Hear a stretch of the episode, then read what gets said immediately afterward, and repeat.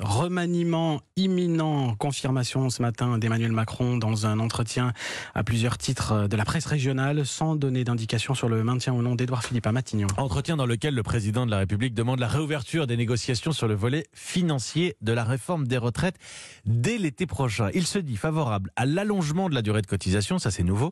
Il dit que tout est ouvert à la discussion, y compris sur l'âge pivot à 64 ans. Bonjour Mickaël Darmon. Bonjour. Réforme des retraites, mais aussi euh, crise économique à venir. hein, il l'évoque dans cet entretien. Entretien qui trace le début d'un nouveau chemin à deux ans du scrutin présidentiel. Nouveau chemin, mais aussi nouveau ton. C'est ce qui vous a frappé. Et oui, on est loin de l'incantation un brin lyrique du président lorsqu'il avait annoncé le déconfinement pour le 11 mai. Nous retrouverons les jours heureux, avait-il dit. Là, ce n'est plus du tout la même musique. La rentrée sera dure, il y aura des plans sociaux, affirme le président, qui troque son pessimisme actif pour un, son optimisme actif pour un pessimisme lucide.